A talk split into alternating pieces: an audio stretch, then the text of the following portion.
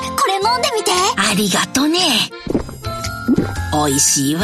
これはきな粉を入れた牛乳かね。正解そしてごまパウダーの香ばしさ、黒糖と麦芽糖の優しい甘さ。もしや、とろけるきな粉を入れたのかね。おばあちゃんすごい。老若男女に人気、新生、とろけるきな粉。皆さんこんにちは。安住紳一郎の日曜天国、アシスタントディレクターの田中健志郎です。日天のラジオクラウド、今日は497回目です。日曜朝10時からの本放送と合わせて、ぜひお楽しみください。それでは、5月14日放送分、安住紳一郎の日曜天国、メッセージコーナーをお聞きください。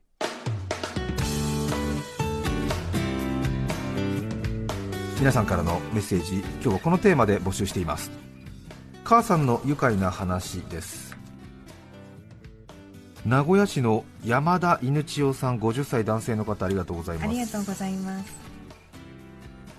母さんの愉快な話ですが私の子供の頃とても母はパワフルで私が気に入らないことをするとしつけと称し布団叩きで問答無用で叩かれました。ある日屋上にある物干しに行った母を見ていたずらで屋上のドアの鍵を閉めてやりました最初は穏やかに猫なで声で何度も開けてよ開けてよと母は言っていましたが私はこの時ばかりはと思いしっかり仕方を決め込み扉の内側で笑い転げていました。すると10秒も経たずバリーンと音がしドアの横の窓ガラスを母が蹴破り入ってきました。ボコボコにやられました時は流れこんなパワフルな母さんも今では認知症が進みサービス付き高齢者住宅で暮らしています。はあすごいですね。子供のいたずらにただじゃおかないっていう。分かってんだろうなという感じですかね。ですよね、まあ、特殊警護突入班みたいな感じで、サットみたいな感じで入ってきたんですよ、多分ね、バリッバリ。ッ蹴破って足から、何してんの？突入。突入っつって、 go go go go go。すごい、ね。横浜市港北区バイオリニスターさん、40歳女性の方、ありがとうございます。ありがとうございます。私の母は昔から天然ボケですが私が子供の頃スーパーでの買い物の時にやらかした失敗話があります。1リットルのパックの牛乳に10円と書かれた値引きシールが貼ってあるのを発見し、おおこれが10円なの？安いと興奮した母は何本も大量に牛乳をカゴに入れました。レジに行きもう想像がつく通り10%引きの見間違いだったことを知りじゃあこんなにもいりませんと牛乳をほとんど返したのでした。いくらなんでも10円なわけはないと気づいてほしかったな。私も年を取り自分も母に似ているなと思うことが増えてきて不安を感じるようになった今日この頃です。そうですか。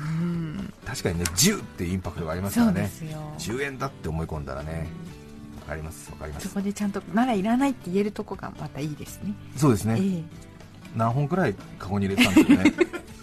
23本のイメージですけど、えねもう見栄を張って買っちゃうっていうんじゃなくてこう、ねじゃあいいですって言えるのは大事。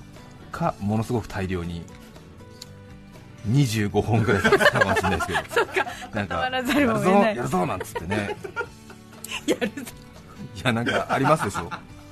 なんとかヨーグルトとか流行りましたよね。ああカスピカスピ海ヨーグルトみたいな。よし牛乳が安いからカスピ海ヨーグルトをたくさん作っとこうみたいなこととかね。ええ。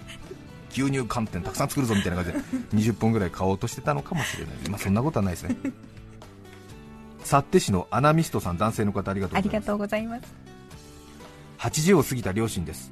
一日中椅子に座ってのんびり過ごす父に母は掃除だ洗濯だと当てつけのように動き回っています、偉いですね、父もそんな母の手伝いをしたいと思っているのですがこれまで家事を一切してこなかったので足手まといになるだけです。忙しい母にちょっかいを出しては怒られおまけに父はもう耳も遠いので喧嘩にもならず余計に母の手を焼かせています。父が居間でテレビを見ていて台所で洗い物をしていた母が不意に大きなおならをしました。するとその音を聞いた耳の遠い父は珍しく自分が母に呼ばれたものだと思いはいはい何ですか？と嬉しそうに母のところに行きます。母は呼んでいないよ何でもないよとおならだとは言いたくない様子です。父は今呼んだだろう確かに聞こえたよと譲りません。そこでまた言い合いになりますそんなことが何度かあって母はついにおならで父を呼ぶ技術を身につけました。タンスの上にある箱を取ってほしいとかそんな時にブッブブッと一発放てば父がニコニコしながらやってきます。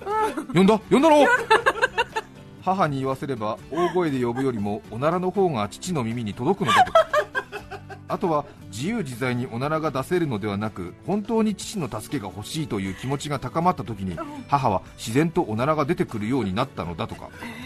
新しい夫婦の愛ですね。そうですね。うん。そうか。はい。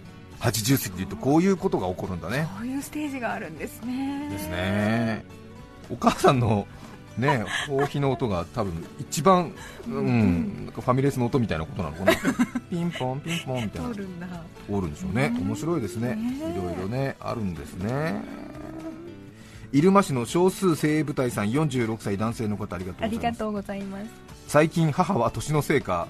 なんか番組も十何年やってると全員お母さんが高齢化した話じゃない。もうちょっとみずみずしい保育園児のなんか話とかないのかな仕方ないね。みんなみんな母が高齢でってなっちゃった。仕方ない。仕方ない仕方ない。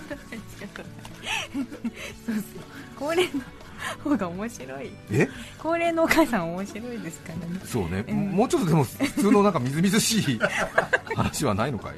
ないな。はい入間市の少数精鋭部隊さん46歳男性の方ありがとうございます。最近母は年のせいかエアコンやテレビをつけたまま出かけてしまいます。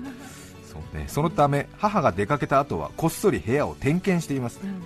先日も慌ただしく出かけて行ったので頃合いを見計らって部屋を見に行ったところ誰もいないはずの部屋の襖がいきなり開き得意顔で仁王立ちしている母がいました、残念。出かけてませんでした。イエーイイエーイと大笑いされました。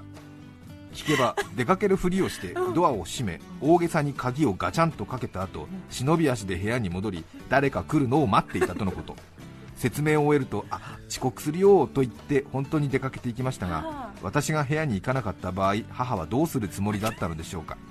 そもそも遅刻してまで騙す必要があったのでしょうか70を過ぎ襖の向こうで聞き耳を立て笑いをこらえ隠れていた母を想像するとそんな母の息子であることを誇りに思いますか？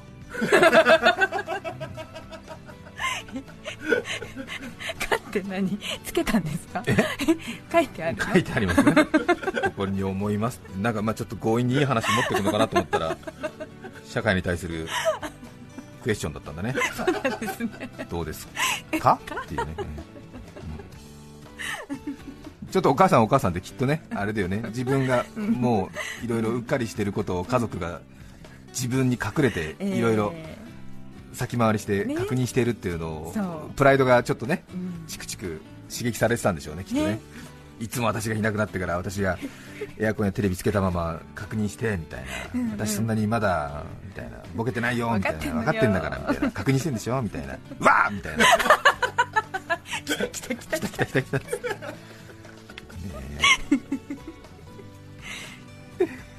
母の日ということでお母さんがいる方はぜひ電話一本感謝を伝えてあげてください、すね。お母さんがいないという方は記憶の中のお母さんを思い出す一日にしてみてはいかがでしょうか。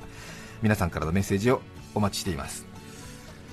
山形県東根市だっちゃんたぬきさん34歳女性の方からいただいています。ありがとうございます皆さんおはようございます。こちら山形の東根はさくらんぼが名産。今はさくらんぼの白い花がたくさん咲いています、あーいいですね。いいですね。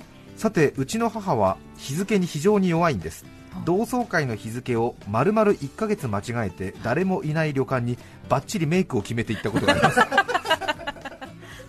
これは1ヶ月間違いはなかなかですね。そうですうねかなかですねこれはね。ショックですね。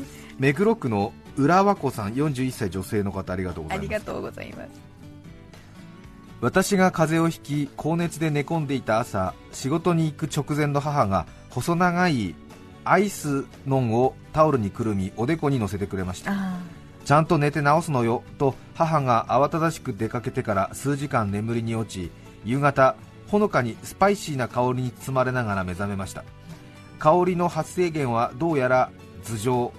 手を伸ばしてみると母が私のおでこに乗せたのはアイスノンではなく冷凍されたキーマカレーだったのです。私は朝から数時間かけキーマカレーの解凍をしていたのです。スパイスの力か風邪は治りました。なかったんでしょうねきっとね。で凝ってるのっていうことで。知っててか知ってて、まえ間違ってってことかな。知っててじゃない？いやいや。乗せるものがないからっていうことで。で夜それを食べるわけでしょきっとね。解凍して。いいね。楽しいね。いいですね。よかった。破裂しなくて。そうですよね。こぼれなくて。ちょっとねなんか、うん。もういやーとか言ってね。おでこからどけようと思った時に爪が刺さったら頭上でキーマカレーがベロベロベロってなるんでしょ事件です。でもタオルで巻いてくれてるからね。そっか気づかないよね。うん。はい。はい。バスガイダーさん42歳女性の方ありがとうございます。免許がない母は買い物や通院など何かと私を運転手代わりに使います。先日も柔軟剤を切らしたらしく柔軟剤がないと洗濯できない。今日は洗濯できない。今日洗濯しないとダメなんだよ、と随分せかされ、そんなに急がなくても明日でいいんじゃん。とブツブツ言いながらも母を乗せ車を走らせました。はい。そして柔軟剤を大量に買ってきました。帰宅し早速洗濯機のボタンを押す。メロディーが聞こえた。が40分後遠くからああ柔軟剤入れるの忘れたよ とお母さんの声。とても笑いが絶えない家庭ですさん。そうね。柔軟剤入れないと私は洗濯できないんだ。よ入れ忘れるっていういろいろだね。いろいろだありそうありそう。さて今日は5月第2日曜ということで母の日。皆さんからは母さんの愉快な話お便りいただいています。伊勢崎市ジャムネコさん女性の方ありがとうございます。ありがとうございます。私が小学校6年生の時小学校の卒業式用の服を母と買いに行った時の話です、ピンク色が苦手な私はあらかじめ母にピンクは嫌と伝えていました。ちょっとねそういう女の子分かりますね気持ちね、ええ。ええちょっとねブリブリになっちゃうからね、あらかじめ母にピンクは嫌と伝えていました。そしていざお店に着くと店員さんが勧めてくるのはピンク色の服ばかりでした。そこで母が店員さんにピンク色は嫌らしいんですよと一言。え。娘はピンク色が嫌みたいなんですというニュアンスで言ったと思うのですがどうもそれが卑猥な感じに聞こえてしまい 店員さんも周りのお客様もポカン。あ。店員さんがこちらは可愛らしい作りなので全然いやらしい感じはしないですよとフォローをしてもいえうちの娘がいやらしいんですよと追い打ち。思春期真っ只中の私は恥ずかしくて恥ずかしくて顔から火が出る思いでした。それ以来ピンク色の服を見るとこの時の母を思い出します。今では笑い話ですね。そうね。ピンク色は嫌だと思ってるらしいってことをいやらしいっていうね続けちゃうといやらしい。ピンク色はいやらしいんですよ。これ難しいね。両方とも。ピンクだからね連想させるってそうですね。いうことですか？うんそうですね。いえうちの娘がいやらしいんです。うちの娘がノーと言ってるんですってことをね嫌らしいんですよ。これ日本語として両方合ってますもんね。ええそうですよね。別に悪くはないですね。いやうんそうですね。らしいです。うんあの子って可愛いというふうによく聞いていて実際そうですねみたいな。なんかこの食べ物美味しそうのそうを可愛いにつけようとしてちょっとねえ混乱するときありますよね。ええ。あの食べ物美味しそうだねっていうね。あのイベント楽しそうだねって感じで。あの子かわいそうだねってなっちゃうだいぶね。だいぶニュアンス変わりますもんね、うん。え違うん違うんですかわ別にじゃなくてみたいな。なんか可愛いっぽいねなんて。そうそうそうそう。ねうまく伝わったかな。ごめんなさい。う。うんちょっと。家でもう一回、はい、出ちゃってる出ちゃえってる。反省が声に。放送中反省中。今のその可愛いに層をつけるとっていう話をもうちょっとブラッシュアップしたいね。下打ちしちゃった。放送中下打ち。とっさにでもそのエピソード思い出しただけでも俺はすごいと思うんだよねそれをさいきなり「えいや!」でさ生放送でさそこまで仕上げるのって大変なんだよ。くー。きー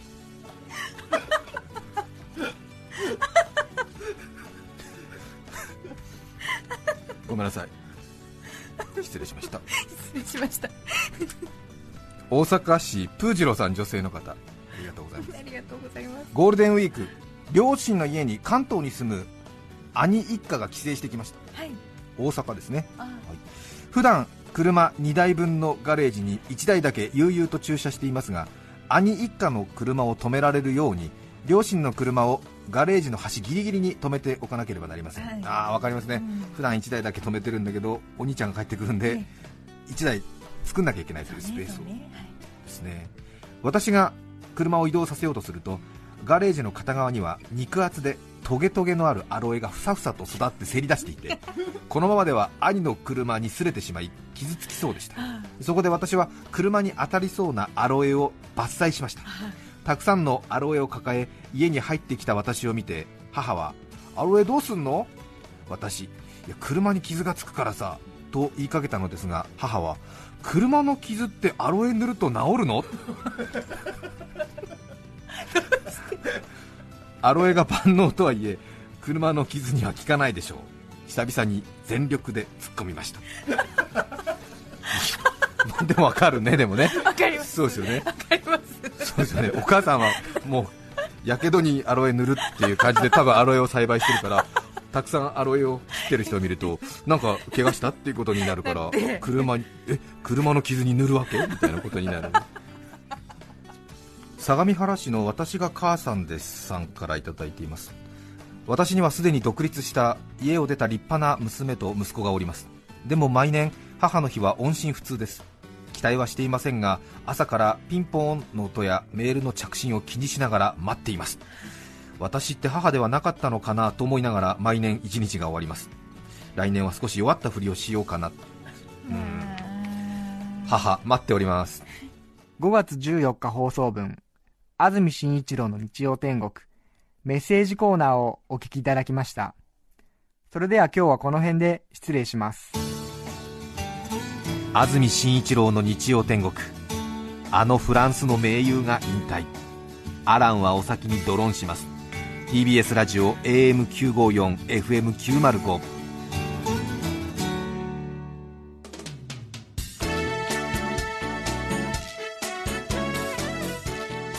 さて、来週5月21日の安住紳一郎日曜天国、メッセージテーマは危なかった、ヒヤッとした話。ゲストは裁判傍聴芸人、あそちゃんです。それでは来週も日曜朝10時、TBS ラジオでお会いしましょう。さようなら。